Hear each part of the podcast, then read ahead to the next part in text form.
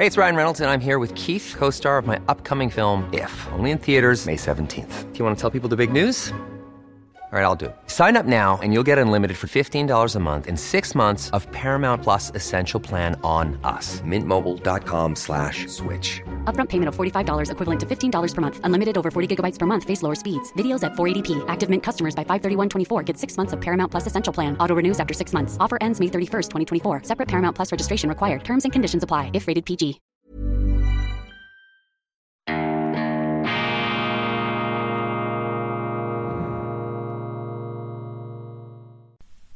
Grüezi miteinander, ganz herzlich willkommen, meine sehr verehrten Damen und Herren, aus nah und fern bei Weltwoche Daily die andere Sicht, unabhängig, kritisch, gut gelaunt, schweizerische Ausgabe am Mittwoch, dem 2. November 2022. Ich begrüße Sie hier wie üblich aus dem Institut für fortgeschrittene Gegenwartskunde. Wir vermessen die Welt jeden Tag für Sie unter dem Elektronenmikroskop. Wir sind eine Art Röntgenapparat der Wirklichkeit. Wir versuchen es nach Kräften zu sein und Sie, und das begeistert mich, beteiligen sich durch Zuschriften, durch Anregungen, auch durch Kritik und Hinweise. Vielen herzlichen Dank und deshalb möchte ich die heutige Sendung mit einer Reihe von Zuschriften, mit interessanten Zuschriften eröffnen. Lob und Tadel und das gibt mir auch die Möglichkeit, hier eine Weltpremiere einzustreuen, nämlich das Dokument, der Beweis der Impflüge. Ich habe hier Bundesrat Alain Berset auf dem Handy und ich werde Ihnen dann gleich vorspielen, was er sagt. Es wird ja heute verwedelt, ja, die Impflüge, die hat es gar nie gegeben. Es sei doch nie behauptet worden von, von unseren Behörden, dass die Impfung vor einer Ansteckung schütze. Nein, meine Damen und Herren, genau das ist gesagt worden, brandschwarz gelogen, gleich in dieser Sendung. Doch zuerst zu etwas anderem. Sehr geehrter Herr Köppel, Herzlichen Dank für die Sonderbeilage mit der Übersetzung von Benjamin Abelows Buch. Endlich hat man in Diskussionen seriöse Argumente zur Hand. Es ist entsetzlich, wie einseitig die Berichterstattung zu diesem Krieg in den großen Medien von Frankfurter Allgemeinen bis hin zur neuen Zürcher Zeitung ist. Und es gehen sogar Freundschaften und Beziehungen kaputt im Angesicht der Diskussion zur Rolle der NATO und der USA vor und in diesem Krieg ein herzliches Dankeschön. PS, bitte meinen Namen nicht irgendwie öffentlich machen. Ich arbeite bei einem großen Schweizer Verlagsunternehmen. Ganz herzlichen Dank an diese Kollegin, die mir geschrieben hat. Ich kenne sie nicht persönlich, ich kenne allerdings jetzt den Namen und ich finde es bestürzend, aber auch bezeichnend, dass Journalisten, Journalistinnen in der Schweiz offensichtlich nicht mehr dazu stehen können, dass sie eine Betrachtung wie die des amerikanischen Historikers von der Yale University, einer hoch angesehenen amerikanischen Elite-Uni, dass man nicht mehr sagen kann, dass man so eine Beilage interessant findet, weil man dann natürlich Gefahr läuft, in seinem Verlagshaus geschnitten bzw. um den Brotkorb gebracht zu werden. Das sind die Zustände, die wir heute in der Schweiz haben und deshalb ist es eben wichtig, dass die Weltwoche hier mit Kontrapunkten etwas Frischluft in in diese abgestandenen Räume der Meinungseinfalt hineinbringt. Ja, Frischluft fürs Hirn. Wir öffnen die Fenster, wir versuchen das zu tun, damit eben genau das, diese Verengung, dieses Inquisitorenzeug, dieses Belauern, diese soziale Kontrolle, diese militante Intoleranz gegen alles, was der offiziellen, der eigenen Meinung widerspricht, da ausgemerzt werden soll. Das ist doch, meine Damen und Herren, komplett verrückt. Aber ich möchte der Kollegin danken und das ist auch ein Schlaglicht, eine Art kleine Sittenminiatur, ein Sittengemälde in Kleinformat über die Diskussionen, die wir heute in der Schweiz haben. In Deutschland ist es ja noch viel extremer, auch in Österreich. Allerdings, ähm, ich habe den Eindruck, in den neutralen Ländern oder in den neutral gewesenen Ländern, in der Schweiz ist ja die Neutralität jetzt teilnarkotisiert. Der, dort geht es noch etwas offener zu und her. Dann hat mir Heinrich geschrieben. Lieber Herr Köppel, der 31. Oktober ist Reformationstag. Die Reformation hat die Welt wirklich verändert. Ohne sie ist unsere Wirklichkeit nicht vorstellbar, auch nicht die Demokratie. Und die auch von Ihnen eindrucksvoll gepflegte deutsche Sprache ist ohne Luther nicht denkbar. Lieber Heinrich, ganz herzlichen Dank für diesen Hinweis. Sie haben absolut recht. Ich komme ja aus einem doppelt konfessionellen Haus. Mein Vater war Katholik, also die vatikanische Tradition in ihrer schweizerischen Ausprägung ist mir irgendwo auch mitgegeben worden mit den Genen, sofern das überhaupt möglich ist. Auf der anderen Seite allerdings meine Mutter Protestantin aus Königsberg, mein Vater Ostschweizer aus dem Rheintal, daher etwas das raue Natur Naturell und die viereckige Schädelform. Meine Mutter Protestantin mit ähm, ostpreußischem Hintergrund. Allerdings die Religion, ich habe das auch schon mal dargelegt in dieser Sendung, kein allzu großes Thema in meiner Kindheit. Mein Vater hatte Probleme mit der Kirche, weil er eine Protestantin geheiratet hat und meine Mutter hatte Probleme mit der Kirche, weil ihr Vater vom lieben Gott nichts mehr wissen wollte nach dem Zweiten Weltkrieg. Und so bin ich im fortgeschrittenen Jungseniorenalter von etwa 45 oder 50 ein bisschen auf die Theologie gekommen. Aber Sie haben völlig recht, Heinrich, die Reformation ist eine Art Urknall der Freiheit, eine Art Urknall der Demokratie. Und ich möchte aber auch die katholische Kirche in diese Würdigung einschließen, denn ohne das Christentum, und da können Sie auch die jüdisch-griechische Tradition, können Sie irgendwie einbeziehen. Ohne das Christentum hätten wir keine Freiheit, hätten wir nicht das individuelle Selbstbewusstsein. Ich würde sogar die These wagen, wir hätten auch keine Marktwirtschaft ohne das Christentum, obwohl die katholische Kirche über viele Jahrhunderte das Zinsnehmen und den Markt verteufelt hat. Der berühmte Thomas von Aquin, der äh, Großdenker des Vatikans im Mittelalter, er hat ja das Zinsnehmen geradezu zum Verbrechen erklärt und allen Dingen einen intrinsischen Wert zugesprochen. Also für Marktwirtschaft gab es für ihn da überhaupt nichts zu wollen. Aber aus dieser kirchlichen Orthodoxie sind dann eben auch die Widerstandsbewegungen herausgewachsen, die dieses intellektuelle, großartige Gebäude und auch ein bisschen Gefängnis, das Thomas von Aquin aufgetürmt hat, dann ähm, ja stückweise durchbrochen, stückweise aufgeknackt haben. Die Reformation, die hat dann eine Erkenntnis und Sie geben mir mit Ihrem Brief die Möglichkeit, jetzt darauf hinzuweisen. Vielen herzlichen Dank. Die Reformation hat natürlich eine ganz wesentliche Erkenntnis auf die Welt gebracht. Man kann das ja zusammenfassen, meine Damen und Herren, in einem Satz, was die Essenz, was das Wesen, was der Kern der Reformation ist. Lässt sich herunterbrechen auf den Satz, Gott ist Gott. Das ist die zentrale Erkenntnis. Gott ist Gott das heißt, Gott ist das, was alle Menschen trägt, rechtfertigt, ihnen mit Sympathie zuspricht. Man darf auch das Wort Liebe verwenden. Ich halte mich da immer etwas zurück, weil das Wort Liebe hat im journalistischen Zusammenhang etwas Klebriges, etwas Anbietendes. Deshalb versuche ich hier etwas dieses emotionale Fluidum eher mit dem technischen Ausdruck der äh, sympathischen Zugewandtheit zu umschreiben. Also wir haben einen lieben Gott, der den Menschen gern hat, der die Menschen trägt, gleichzeitig aber von den Menschen nicht eingespannt werden kann für irdische Zwecke. Und das ist eine ganz zentrale Erkenntnis, weil die große Tücke der Religion besteht ja besteht darin, dass die Menschen von Gott reden, aber sich selber meinen. Sie reden vom Allerhöchsten, aber eigentlich geht es ihnen um sie. Sie wollen sich mit dem lieben Gott nach oben ziehen, um dann despotisch, moralisch über andere zu herrschen, anderen ein schlechtes Gewissen einzujagen. Und gegen dieses Frömmlertum, nichts gegen fromme Menschen, aber gegen dieses Frömmlertum, gegen dieses Gutmenschentum, wenn man so will, gegen diesen Machtmissbrauch, gegen diesen äh, instrumentellen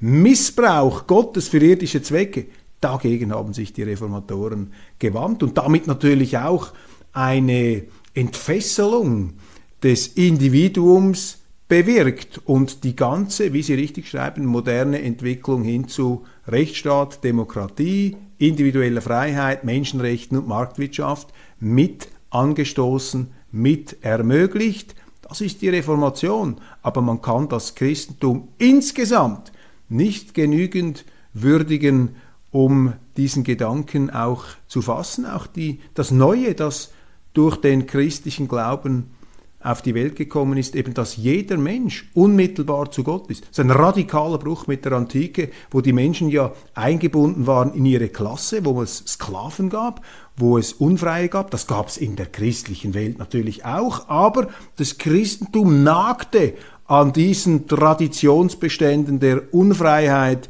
die die Menschen aus der Antike noch ins Mittelalter und in die frühe Neuzeit hineingeschleppt haben. Also das Christentum hat einen geradezu subversiven, rebellischen Charakter und die Reformatoren, das waren sozusagen die Populisten des Glaubens, die eben aufgestanden sind gegen den Machtmissbrauch der Kurie, gegen diese Sachwalter und Hehler des Seelenheils, wie sie sich damals ausgedrückt haben. Ganz, ganz herzlichen Dank für Ihre Anregung. Jetzt eine kritische Zuschrift. Kurt wirft mir vor, dass meine Kritik an Bundesratskandidat Albert Rösti der SVP absolut nicht berechtigt sei. Lieber Roger Köppel, heute Morgen, als ich Weltwoche Daily anhörte, war ich schockiert.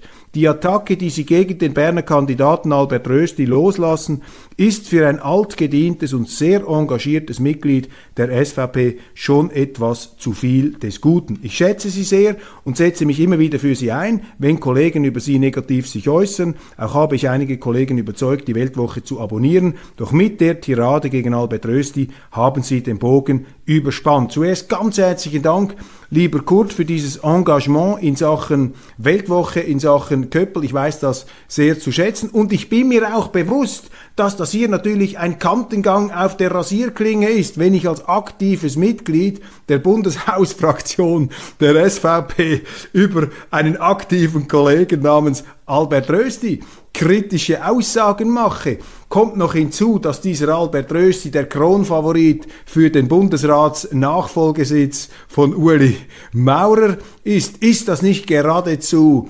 innenparteilicher Landesverrat, den ich hier mache mit meiner Kritik. Sie deuten es etwas an, ohne natürlich diese krassen Begriffe zu verwenden. Aber das ist schon eine Frage, mit der ich konfrontiert werde. Geht das überhaupt, dass man da als SVPler öffentlich einen Kollegen kritisiert. Lieber Kurt, ich muss Ihnen sagen, ich muss das machen. Ich bin Journalist, ich bin bei der Weltwoche und die Weltwoche ist Partei unabhängig. Es gibt hier Journalisten mit unterschiedlichen Meinungen. Meine Meinungen sind bekannt. Ich stehe auch hin. Meine Produkte oder meine Persönlichkeitsdeklaration ist transparent. Ich bin, ich bin bei der SVP und ich stehe auch für dieses Gedankengut ein. Aber das darf mich natürlich nicht daran hindern, Missstände und aus meiner Sicht auch Fehlentwicklungen in der SVP zu kritisieren. Denn wenn Sie in einer Partei mitmachen, das ist ja unser Milizsystem in der Schweiz, dann geben Sie ja nicht Ihr Rückgrat oder Ihren Charakter an der Garderobe ab und unsere Partei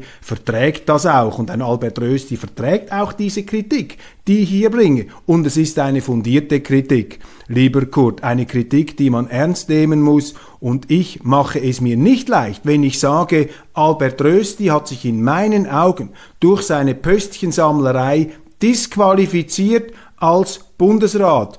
Jetzt werden Sie sagen, ja, er kann ja alle Pöstchen wieder abgeben, aber ich halte entgegen, Sie dürfen es gar nicht so weit kommen lassen, dass Sie sich da einspannen lassen, einkaufen lassen, als bezahlter Polizsöldner mit insgesamt 17 Ämtern, darunter ein Nationalratsmandat und einen 40%-Posten als Gemeindepräsident. Das ist unmöglich. Auch ein Albert Rösti bei all seinen großartigen Eigenschaften, die auch Sie ihm attestieren, ist kein Übermensch der Effizienz. Und vor allem gibt es eben Fragen der Integrität und der Amtsauffassung, wenn sie sich eben einkaufen lassen als bezahlter, als ähm, finanzierter Söldner der Politik in 17 Ämtern, dann können sie erstens kein Amt mit der nötigen Tiefenschärfe und Sorgfalt versehen. Zweitens werden sie natürlich gebraucht als universell anschlussfähiger und universell verletz, äh, vernetzter äh, Berufspolitiker, werden sie natürlich von diesen Organisationen als Briefträger, eben als Söldner gebraucht. Man holt sie in den Verwaltungsrat, man gibt ihnen ein Präsidium, weil man will, dass sie ihren politischen Einfluss auf Geld dann durchsetzen in Bern. Das ist das ganz große Problem hier dieser gekauften Polizöl und ich habe das auch kritisiert außerhalb der SVP. Ich werde das weiterhin tun. Für mich ist das eine Entartung der äh, nationalrätlichen ähm, Ämter, der ganzen äh, nationalrätlichen ähm, Aufgaben, die sie da haben. Sie können sich da nicht einfach einkaufen lassen. Und wichtig, man wird eben eingekauft. Wenn ein Hans-Ulrich Bigler von der FDP als Gewerbeverbandsdirektor gewählt wird in den Nationalrat, ist das etwas anderes, als wenn sie wie ein Albert Rösti gewählt werden, nachdem sie gescheitert sind als äh, Milchproduzentenverbandsdirektor, wenn sie quasi als Nationalrat, als ähm, Gemeindepräsident ins Parlament kommen und dann, kaum sind sie gewählt, holt man sie für Geld in diese anderen Gremien hinein um sich eben den Kandidaten, dem Pöstchensammler Rösti, zunutze zu machen, als Briefträger, als Söldner zur Durchsetzung bezahlter Lobbyinteressen. Das geht nicht. Und es hat noch eine zweite, sehr fragwürdige Facette. Das hat Urs Paul Engeler in der Weltwoche in seinem sehr, sehr guten Artikel aufgeschrieben. Ich will Ihnen das hier einfach transparent machen, damit Sie sehen, dass das nicht einfach so ins Blaue hinaus geplaudert ist, sondern das ist eine substanzielle Kritik, die wirklich einen Missstand anzeigt in unserem Parlament und bedauerlicherweise könnte ich jetzt sagen, aus Sicht eines SVP-Abgeordneten ist ausgerechnet der favorisierte SVP-Kandidat jetzt hier betroffen. Albert Rösti, vertritt als Präsident des Schweizerischen Wasserwirtschaftsverband SWV unter anderem die Anliegen der Unternehmen, die noch mehr kinetische Energie der Wassermassen in Strom umwandeln möchten. Und dank Röstis Interventionen am runden Tisch mit Energieministerin Simonetta Sommaruga eben den beschwerdebefreiten und schlanken Ausbau des Grimselstausees und damit einen wichtigen Etappensieg errungen haben. Das ist ein ganz wichtiger Punkt. Albert Rösti ist Präsident des Schweizerischen Wasserwirtschaftsverbands. Als solcher möchte er natürlich, dass die Wasserkraft ausgebaut wird. Jetzt hat er sich zusammen mit Simonetta Sommaruga dafür eingesetzt, dass das möglich wird. Dafür aber müssen die Volksrechte, die Einspruchsmöglichkeiten abgebaut werden. Und das geht aus meiner Sicht überhaupt nicht für einen SVP. Denn die SVP setzt sich ja deklariertermaßen dafür ein, die Volksrechte zu stärken und nicht abzubauen. Ja, mehr noch, Albert Rösti hat im Gleichschritt mit Roger Nordmann, dem Fraktionschef der SP, sich auch in anderen Bereichen für den Abbau von Volksrechten eingesetzt, nämlich beim Bau von Windkraftwerken und beim Bau von Solarzellen. Und mein Verdacht ist eben der, dass Albert Rösti, ein sehr ehrgeiziger Politiker, gedacht hat, ja, wenn ich mit den Linken zusammen diesen Erfolg mache, wenn ich denen helfe, die Volksrechte abzubauen, weil das ist das Geschäft der Linken, nicht aber das Geschäft der SVP, die setzt sich für die Stärkung der Einsprachemöglichkeiten und der Volksrechte ein, ja dann habe ich einen Erfolg, der meine Wahlchancen in den Bundesrat optimiert, weil mir die Linken dann auch helfen werden. Und da kommt dieser ganze Karrierismus zum Ausdruck, den ich hier vermute. Da habe ich einen Verdacht, aber ich kann Ihnen sagen, ich bin gespannt, wie Albert Rösti dann auf diese Kritik im persönlichen Gespräch reagieren muss und reagieren wird. Aber das sind Dinge, die ich natürlich als Journalist meinen Lesern, meinen Zuschauern gegenüber der Transparenz verpflichtet. Ich muss auch eine Meinung abgeben und ich muss ihnen ehrlich Rechenschaft ablegen zu diesem Thema und ich bin mir bewusst, dass einige Zuschauer von Ihnen, auch Parteikollegen und Weltwoche-Abonnenten, nicht Freude haben an dieser Kritik. Ich habe auch schon die eine oder andere unfreundliche SMS erhalten von treuen Zuschauern dieser Sendung, die gesagt haben, um Himmels Willen, Köppel, auf was für einem Horrortrip bist du jetzt gelandet? Was ist das für eine Geisterbahnfahrt, dass du da den Albert Rösti kritisierst? Aber da muss ich euch sagen, ich bin in erster Linie Journalist und ich bin hier aus meiner Sicht der Wirklichkeit verpflichtet und ich muss auch schauen, dass sich nicht nur, wenn es sich um einen FDPler handelt, um einen Ruedinoser oder einen Daniel Josic von der SP, dass ich dann diese Pöstchenjägerei kritisiere. Ich empfinde sie als einen wesentlichen Problem, Missstand im Bundeshaus. Diese Pöstchenjägerei, dieses Einkaufen der Polizsöldner, das ist eine Form von Beziehungskorruption, die die Glaubwürdigkeit der Nationalräte, der Politiker und auch unseres ganzen politischen Milizsystems in Misskredit bringt. Ich vergesse nicht zu erwähnen jetzt, wenn wir schon von den Bundesratskandidaten sprechen, es gibt ja noch ein paar andere. Es gibt den Werner Salzmann aus Bern, ein solider Mann, der nicht so viele Ämtchen hat, sich allerdings auch jetzt etwas da hineingemischt hat und hat einspannen lassen beim Abbau der Volksrechte. Wir haben einen Hans-Uli Vogt aus dem Kanton Zürich, auch kein Pöstchenjäger. Ein Professor, ein Rechtsprofessor von der Universität Zürich, ein ganz solider Mann, den wir auch schon kritisiert haben, weil er sich etwas äh, sehr wohlfeil auch äh, schon kritisch über die SP, äh, Entschuldigung, die SVP geäußert hat, aber sicherlich ein Mann, der in Sachen äh, Gedankengut der SVP das verkörpert, was die Wähler von ihm erwarten und jetzt auch ins Rennen steigt. Wir haben die Michelle Blöchliger, die hat einen Fehlstart hingelegt, das wird vielleicht etwas übertrieben auch in der öffentlichen Wahrnehmung. Ich finde, die Medien gehen zu hart auf Michelle Blöchliger los und lassen da sehr, sehr ungeschoren, unbeachtet den Favoriten Rösti von der Angel. Aber Kurt, vielen herzlichen Dank für Ihre Zuschrift. Ähm, bleiben Sie uns gewogen. Sehr geehrter Herr Köppel, schreibt mir Stefan. Danke für die Antwort. Ich habe in den letzten Tagen mit vielen Geimpften und Ungeimpften gesprochen. Alle und auch ich sagen, dass die Impfung in erster Linie vor einem schweren Verlauf schützt.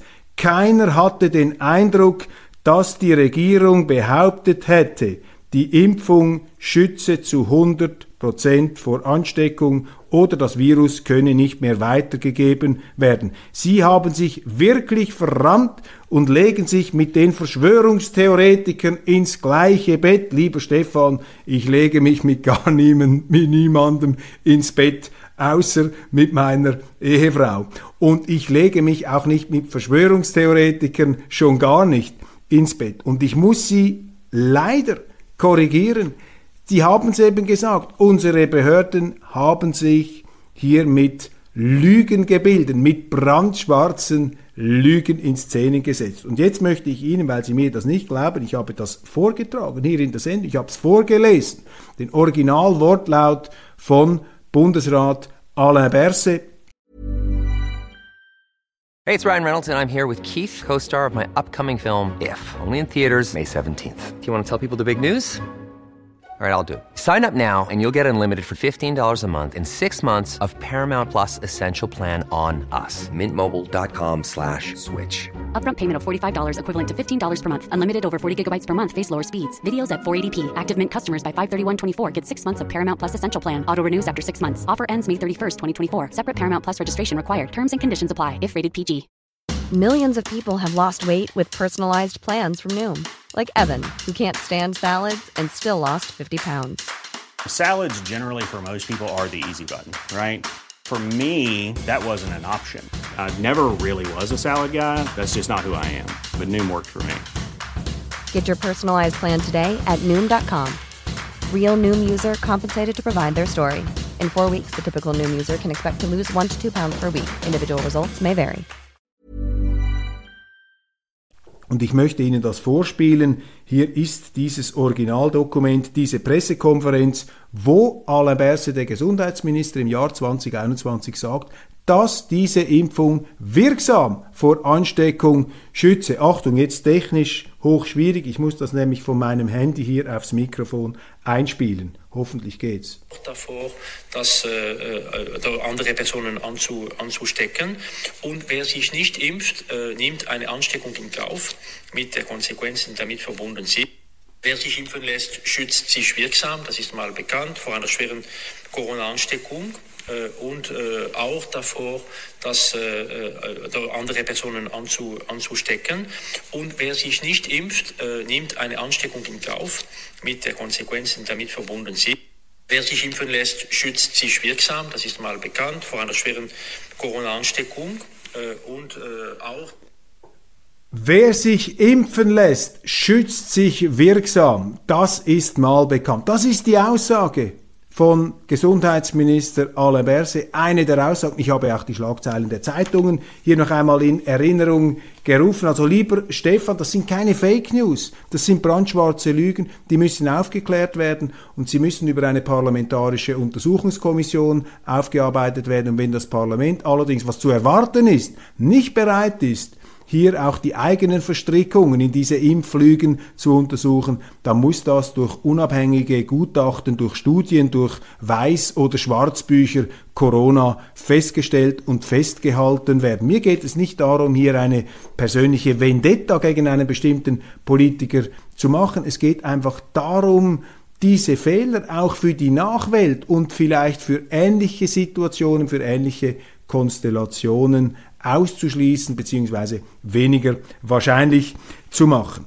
Ignazio Cassis, meldet die Solothurner Zeitung, stellt Soforthilfe über 100 Millionen zur Debatte. Voraussichtlich am Mittwoch entscheidet der Bundesrat über ein neues Hilfspaket für die Ukraine. Die Nibelungentreue unserer Regierung mit der Kriegspartei der Ukraine kennt keine Grenzen. Jetzt will man noch 100 Millionen weiteres Geld hier freimachen.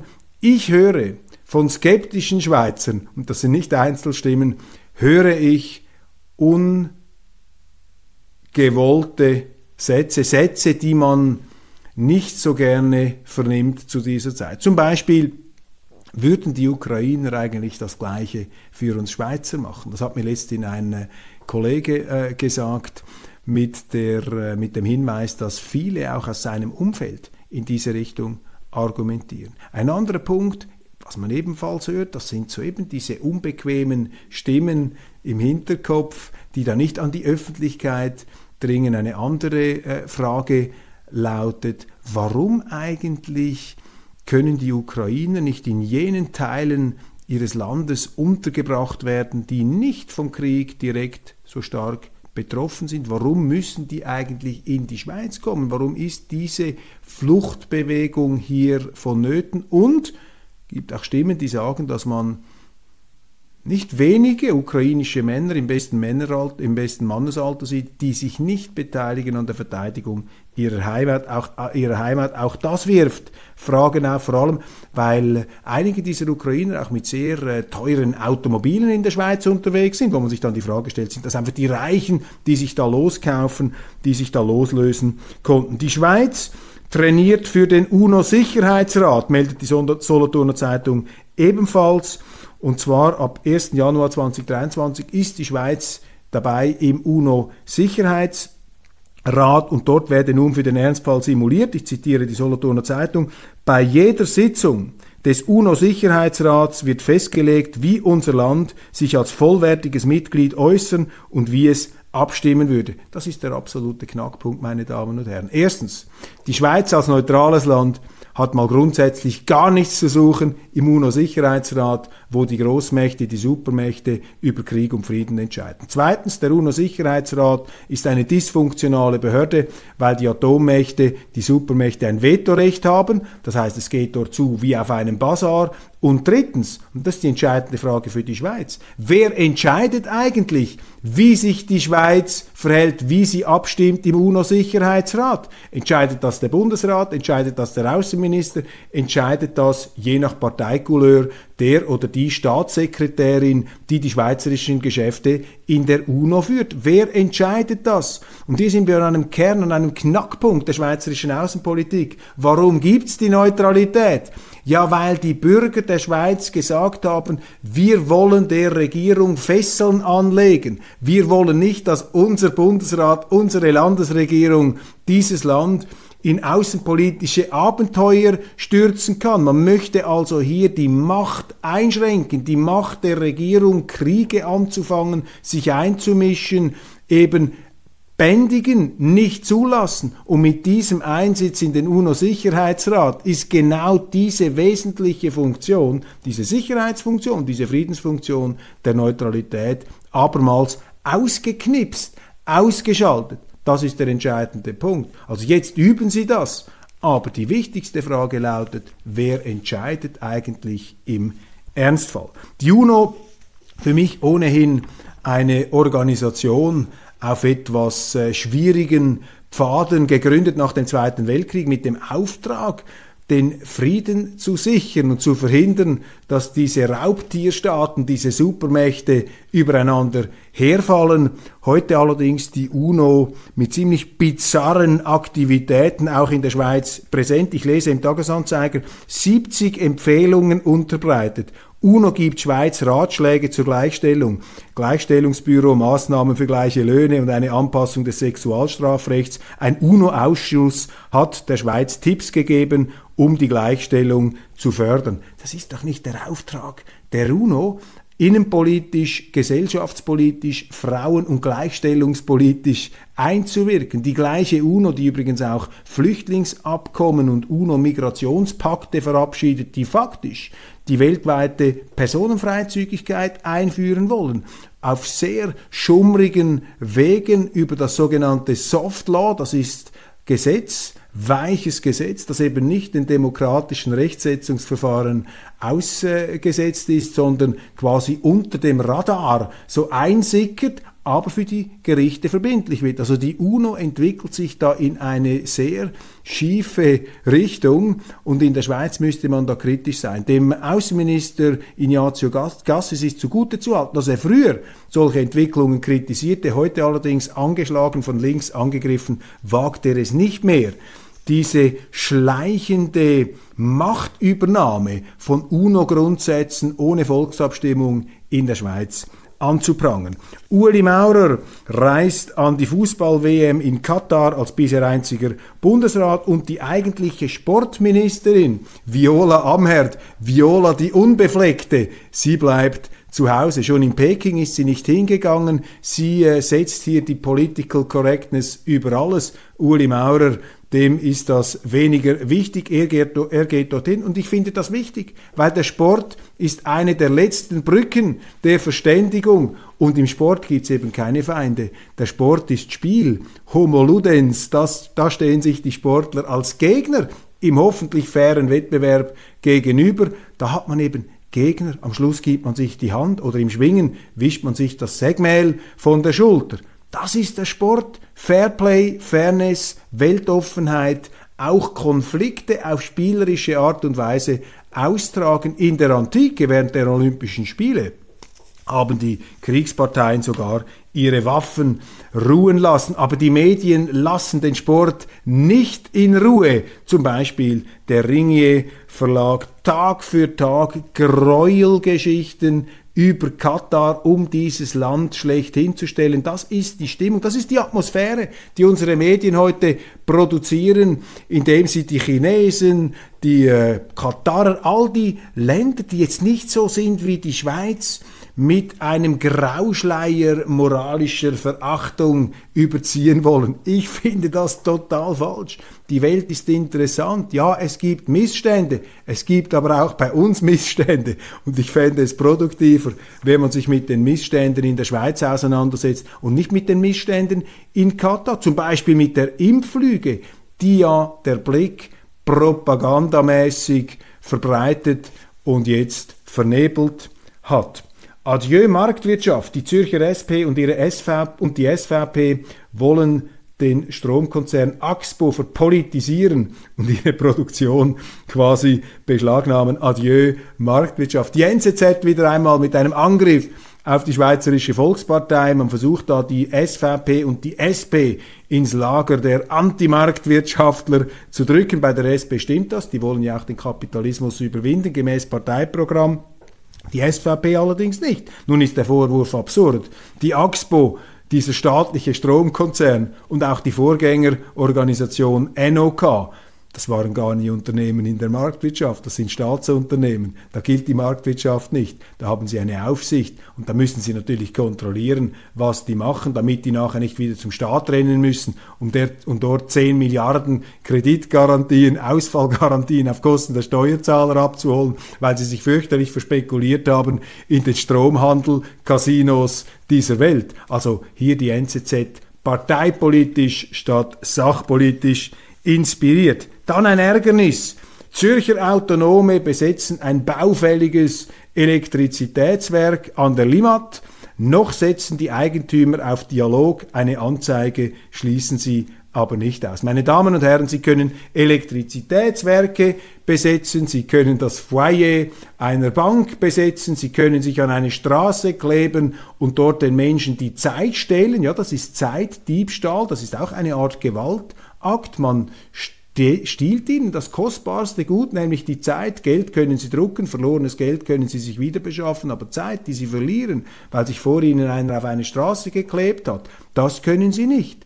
Aber die, die, äh, die Politik, die Polizei im Auftrag der Politik, die müssen da wegschauen. Und auch die Gerichte sind da von einer gnädigen Einfühlung, die ähm, nicht mehr sehr viel mit unseren rechtsstaatlichen Gepflogenheiten zu tun hat. Wehe im Gegenzug, wenn Sie Ihr Auto einmal zehn Minuten zu lange auf einem Zürcher Parkplatz stehen lassen, ohne nachzuzahlen, oder wenn Sie erwischt werden beim zu schnell fahren, da saust das Guillotinenfallbeil der Nulltoleranz auf sie herunter, während man bei den Klimabewegten aber wirklich nun alles, fast alles durchgehen lässt. Und es passt natürlich in dieses bizarre Zeitbild, das die NZZ über einen Zürcher Richter berichtet hat. Roger Harris, ursprünglich mit einem anderen Namen, aber ich glaube, er ist mit einer Angelsexy, mit einer Engländerin, Australierin oder Amerikanerin verheiratet. Der hat gesagt, er sei nicht mehr bereit, Klimaaktivisten zu verurteilen, friedliche Demonstranten schuldig zu sprechen. Jeder habe das Recht, gewaltfrei zu demonstrieren. Eine derartige Nutzung des öffentlichen Bodens sei schlicht hinzunehmen. Nur bei Gewalt müsse eingegriffen werden, sagt Richter Harris. Aber eben da ist die Frage, was definieren Sie als Gewalt? Wenn Ihnen einer einfach den Weg versperrt oder sie daran hindert, in eine Bankfiliale hineinzugehen, dann ist es für mich auch Gewalt. Für mich ist nicht Gewalt, wenn einer kommt und dann schlägt er mir mal eine Ohrfeige ans Gesicht oder bedroht mich mit einem Holzknüppel. Das ist auch Gewalt, das ist fürchterliche Gewalt, das ist Tötigung. Aber Leute, die zum Beispiel einfach den menschlichen Ablauf, den Betrieb behindern, Kosten verursachen, die auch erzwingen, dass Polizeieinsätze nötig werden, die Eigentum beanspruchen oder blockieren, das ihnen nicht gehört, das ist für mich auch eine Form der Gewalt. Und es ist doch erschreckend, wie hier Sachwalter, Gralshüter des Rechtsstaats, Richter wie dieser Richter Roger Harris einfach darüber hinweg zu gehen scheinen. Letztes Thema in dieser Ausgabe eine Filmempfehlung. Großartig. Die Neuverfilmung von Im Westen nichts Neues, diesem fantastischen Antikriegsfilm, basierend auf dem Roman von Erich Maria Römark. Wir haben ja in unserer Sommerserie über Römark gesprochen, damals am Lago Maggiore mit Professor Christoph Mörgeli, ein Anti Kriegsbuch, ein Antikriegsroman, verfilmt, äh, preisgekrönt mit ähm, Kirk Douglas in der Hauptrolle. Das ist die klassische Verfilmung von Stanley Kubrick. Jetzt etwas Neues, 2022. Edward Berger, ein deutscher Regisseur, eine sehr brutale, sehr naturalistische, sehr eindringliche Verfilmung. Und ich sage Ihnen, wenn Sie diesen Film gesehen haben, dann werden Sie Pazifist und dann haben Sie Verständnis dafür, dass man jetzt auch in der Konfrontation mit Russland sich eher für den Frieden und nicht für den Krieg Krieg einsetzen sollte. Das wird so handgreiflich gezeigt, auch abschreckend, das ist etwas für starke Nerven, aber es ist etwas, was den Krieg nicht schön schminkt, sondern ihn in seiner ganzen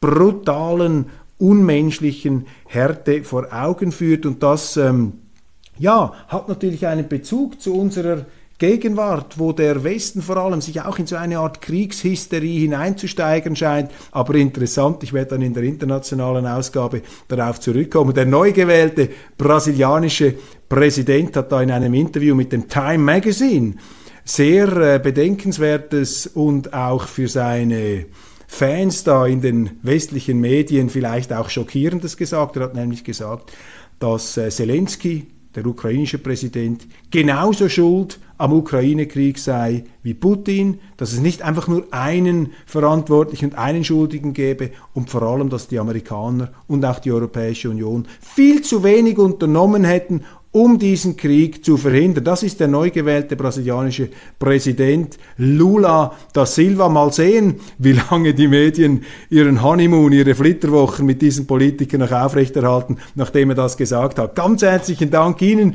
für die Aufmerksamkeit. Ich freue mich, wenn Sie morgen wieder dabei sind bei Weltwoche Daily, die andere Sicht.